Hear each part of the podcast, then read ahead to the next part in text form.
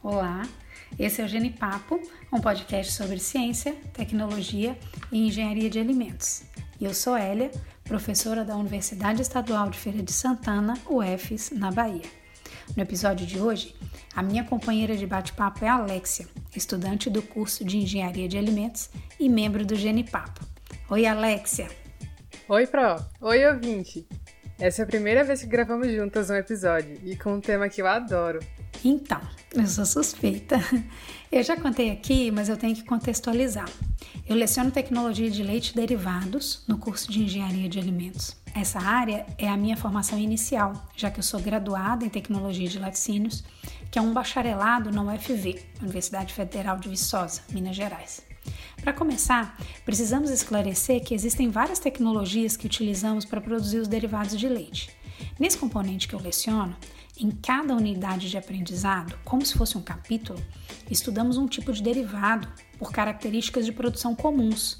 Falamos também de rendimentos de produtos e de condições para atender a legislação.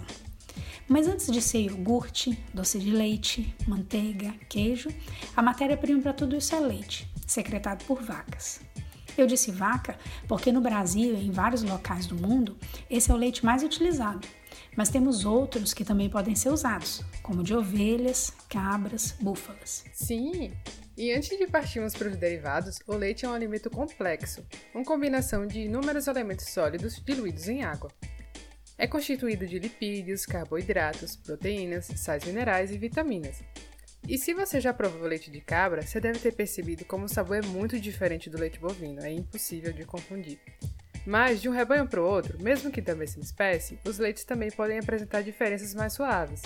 A composição é influenciada por diversos fatores genéticos e ambientais.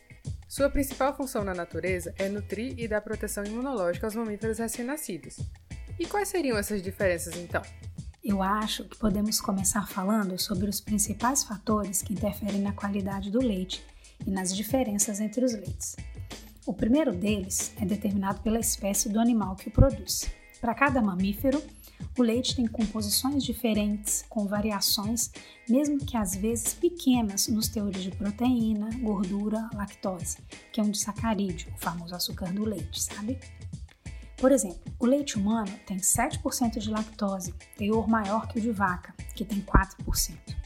Da mesma maneira, entre as diferentes espécies de mamíferas, são diferentes as quantidades de proteína ou teor de gordura desses leites. A segunda diferença que podemos elencar é o perfil químico. Eu vou explicar.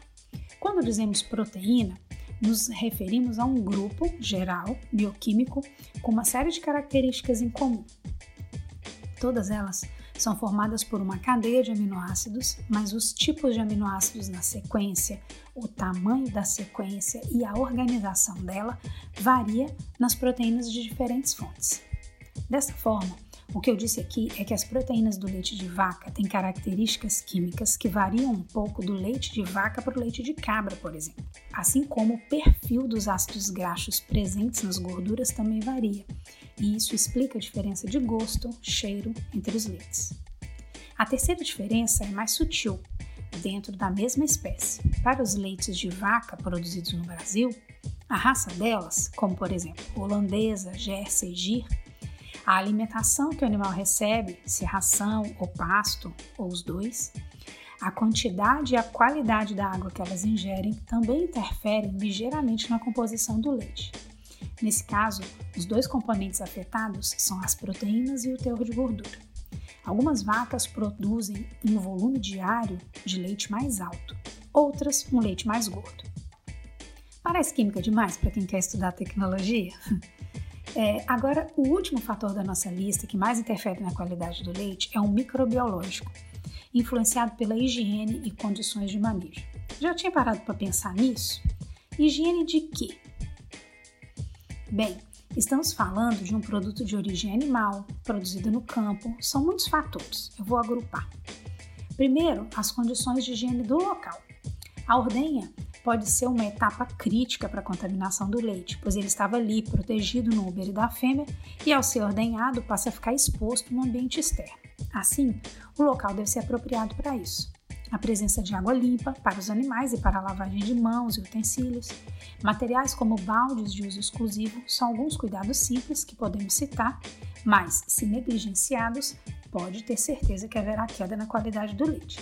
Nesse caso, o que se deseja é evitar que os micro-organismos do ambiente, da água, contaminem o leite.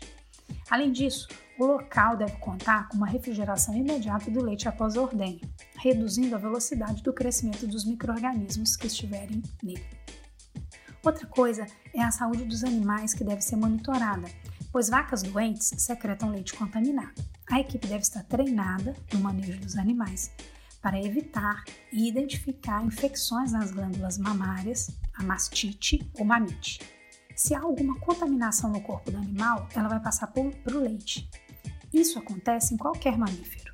No caso da mastite, as bactérias causadoras da inflamação estão ali em contato com o leite, contaminando. Aí esse leite produzido com os cuidados descritos é conduzido para a indústria em caminhões isotérmicos que também são fundamentais para a qualidade. Ao ser recebido, deve ser analisado quanto aos parâmetros de qualidade e pela regulamentação obrigatoriamente tem que passar por tratamento térmico antes de ser consumido. Sim, é isso. E quem já teve a oportunidade de consumir leite sem processamentos industriais deve ter percebido quanto esse alimento é delicado e pode estragar facilmente. Imagina, um alimento nutritivo e cheio de água livre para os micro-organismos fazerem a festa. É por isso que na indústria nós devemos tratar o processamento do leite com muita seriedade. Tudo deve ser muito bem higienizado e as temperaturas devem ser controladas para que o consumidor possa adquirir um produto de qualidade. E é desde a década de 50 que nós temos normas que regem a produção do leite. Elas vêm sendo aprimoradas e recentemente entrou em vigor a Instrução Normativa número 77, de 26 de novembro de 2018, que estabelece critérios e procedimentos para a produção e acondicionamento, conservação, transporte, seleção e recepção do leite cru, em estabelecimentos registrados no Serviço de Inspeção Oficial. Ao ser processado, ele chega nos supermercados como leite integral, semi-desnatado ou desnatado, de acordo com o teor de gordura que ele apresenta. O integral tem que ter no mínimo 3% de gordura, que é bem perto do leite quando é ordenhado, e o desnatado no máximo 0,5% de gordura. Já o semi-desnatado, ele tem uma faixa mais ampla, que vai de 0,6% a 2,9%. Cada empresa pode adotar o seu padrão dentro dessa faixa de semi-desnatado que eu falei, e eu gostaria de lembrar que no processo de desnate, os demais componentes do leite não se alteram.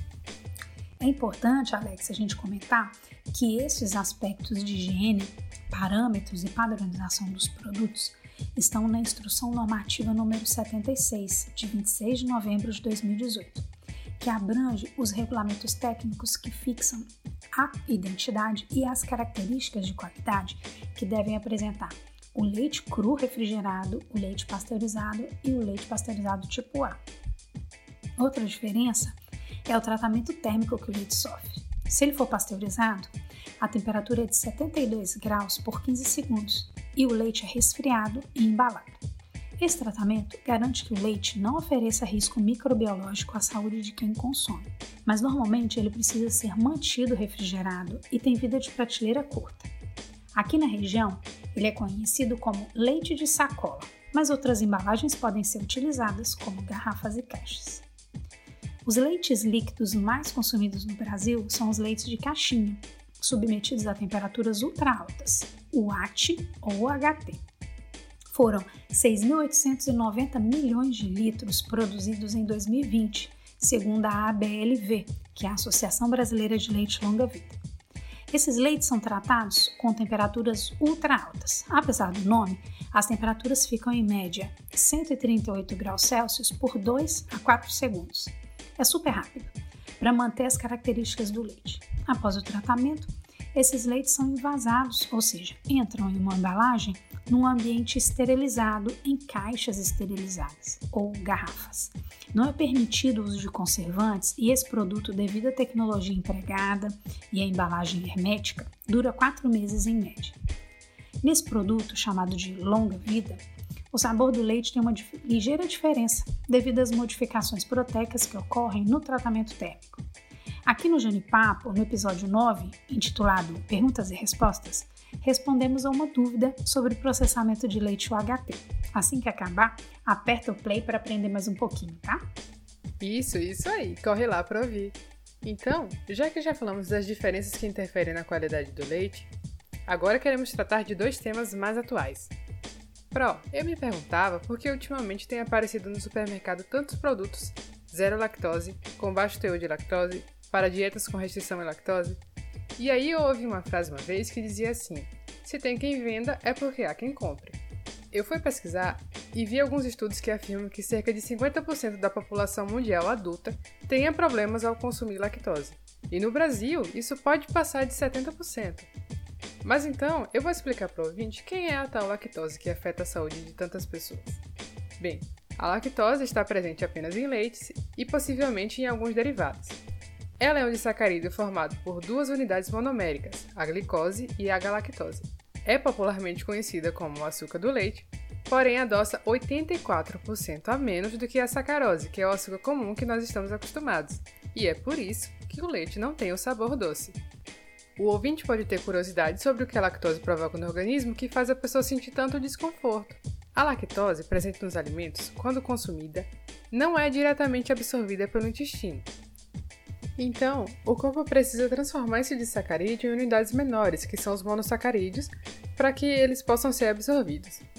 No organismo, quem promove essa transformação é uma enzima, a beta-galactosidase, que nós produzimos naturalmente.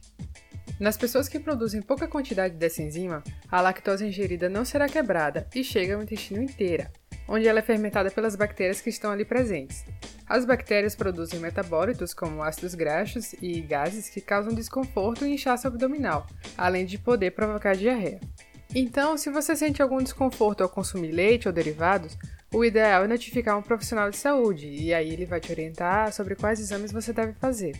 Caso você se descubra intolerante à lactose, não se preocupe. Com a atual tecnologia de processamento de alimentos, a vida do intolerante à lactose tem ficado cada vez mais simples. No Anuário do Leite de 2019, produzido pela Embrapa, consta que o Brasil é o terceiro maior produtor mundial de leite bovino. E como o leite é um alimento muito importante para a cultura brasileira, os profissionais dos alimentos têm buscado cada vez mais formas para que a população intolerante à lactose possa continuar se alimentando como sempre teve costume. Agora, nós queremos esclarecer aos ouvintes como a lactose é removida do leite. O processo mais comum para obter um alimento sem lactose é hidrolisá-la. Geralmente usa a enzima beta-galactosidase, que é fabricada industrialmente. Seu papel é auxiliar a reação química responsável por separar a glicose da galactose. De forma geral, o processo é assim: a enzima é colocada em contato com o leite por um tempo e temperatura controlados. Após a hidrólise, ela é inativada. E o leite pode ser usado nos processos de produção normais de leite UHT, de queijo e iogurte, por exemplo. Outro método possível de remover a lactose é por separação por membranas como ultrafiltração e nanofiltração, por exemplo. Nesses casos, usa-se uma membrana como se fosse uma peneira, de poros tão tão pequenos que são capazes de reter componentes do leite. E dessa forma, a lactose pode ser removida do alimento. Só que tem gente que sofre desconforto e não é intolerância à lactose. E aí, Pro? Vamos entrar num tema complexo, Alex.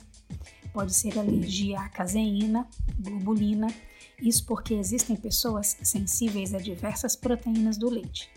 E pode ser que a pessoa nem consiga digerir nenhum leite.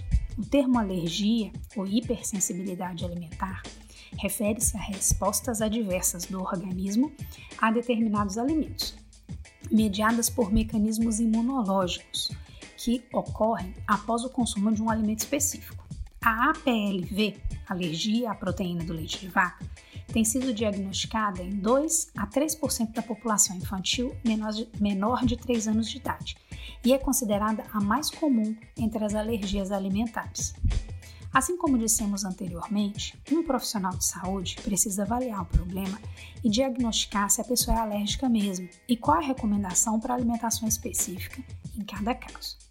Primeiro, para o nosso ouvinte entender de maneira simples, digamos que as proteínas do leite podem ser divididas em dois grupos o grupo das caseínas e o das proteínas do soro. As proteínas mais comuns que causam problemas são as caseínas e a beta-lactoglobulina, que é uma proteína do soro, sendo essa última responsável por 60 a 80% dos casos alérgicos. A beta-lactoglobulina é uma das principais proteínas do soro do leite bovino e caprino, mas não é encontrada no leite humano. Apesar desse dado, os autores que pesquisamos também mostram que, em muitos casos, a alergia pode ser a mais de uma proteína e ao mesmo tempo. Falando do grupo das caseínas, elas são subdivididas em letras gregas. São elas alfa, beta e kappa caseína, que têm algumas diferenças individuais na sequência proteica, mas são todas caseínas.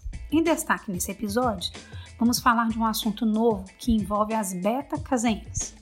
Essas proteínas representam aproximadamente 30% do total de proteínas, podendo estar presentes como duas diferentes variantes, de acordo com a genética do animal. O leite pode ser secretado como beta-caseína A1 e ou A2, originando então a denominação de leite A1. Nesse caso, vai haver apenas a beta-caseína do tipo A1 ou uma mistura de A1 mais A2. E o leite A2, no qual vai haver apenas a beta-caseína do tipo A2. O que diferencia essas duas variantes genéticas da beta-caseína é a substituição de apenas um aminoácido, eu disse um, na posição 67, dentre os mais de 200 aminoácidos da cadeia. Esta pequena diferença faz com que o peptídeo opioide beta-casomorfina 7, a sigla é BCM7, possa ser liberado durante a digestão da beta-caseína 1, enquanto que durante a digestão da beta-caseína 2, praticamente isso não ocorre. É este o peptídeo que pode desencadear reações gastrointestinais. A decisão por consumir apenas beta-caseína 2 é possível dentro de uma dieta com consumo de leite de cabra, ovelha ou búfala, ou seja, de outras espécies. Visto que a, a produção de beta-caseína 1 só foi observada até o momento em rebanhos bovinos. O consumo do leite proveniente de rebanhos geneticamente caracterizados e que são certificados como A2, ou seja, livres da beta-caseína 1, seria outra possibilidade. Mas esse produto ainda é novo no Brasil, pois depende de um gado, digamos, certificado. Também é importante lembrar que existem várias causas de alergia e que a beta-caseína 1 é apenas uma delas. A pessoa poderia trocar o leite comum, que é o A1, por um leite A2, mais caro, mais difícil de encontrar, e talvez não resolvesse o problema. Recentemente, no Brasil passou a ser comercializado o leite obtido de vacas A2. Em outros países, como Austrália, Reino Unido, Nova Zelândia, entre outros, esse produto já é comercializado. Para quem ficar interessado no produto, como o tema é novo, a rotulagem desse produto atualmente só permite informar que o leite é proveniente de animais com essa genética, A2.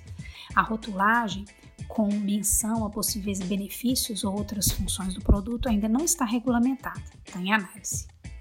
Encerrando esse tema, é importante ressaltar que o consumo de leite A2 não resolve todos os problemas que podem ocorrer.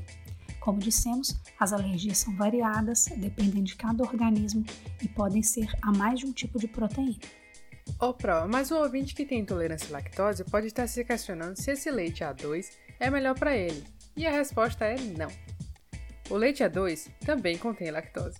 Nesse caso, o correto é consumir produtos para dietas com baixo teor de lactose, se for o caso de desejar consumir os produtos lácteos. Vale lembrar que não é excludente. Há a possibilidade de ser intolerante à lactose e apresentar sensibilidade à beta-caseína 1, ou ainda ter outro tipo de alergia a leite. Como nós falamos aqui de alternativas nos casos de intolerância ou alergia, eu vou encerrar aqui dizendo que outros extratos vegetais que são muito utilizados por alérgicos ou intolerantes, os chamados leites vegetais, como leite de soja, de amêndoas, de aveias ou desses similares, não podem ser denominados de leite, com base na definição presente em legislação. A exceção está na RDC número 272 de 2005, que permite o uso do nome leite de coco pelo seu uso consagrado. Sendo o leite produzido nas glândulas mamárias de fêmeas mamíferas, é necessário fazer essa distinção. Esses extratos vegetais que nós comentamos naturalmente não contêm lactose, já que eles não são leite. Então isso é tudo. Eu mesma, depois de descobrir minha intolerância à lactose, ainda posso toda manhã tomar o meu cafezinho com leite, sem lactose. Obrigada, amigos pesquisadores, e tchau, tchau, pessoal. Até o próximo episódio. Para encerrar, Alexia, eu gostaria de agradecer os ouvintes do Genipapo pela audiência. Essa semana ultrapassamos as 1.100 execuções dos nossos episódios. Isso traz uma alegria para a equipe atingir tanta gente com o nosso modesto trabalho acadêmico. Então, muito obrigada, em nome de toda a equipe, a você, nosso ouvinte. Lembro que vocês poderão interagir com a gente nas redes sociais através do Instagram, arroba e do e-mail podcastgenipapo.gmail.com, enviando dúvidas, curiosidades, elogios e críticas. Será uma alegria essa troca com vocês. Obrigada por ouvir e até mais!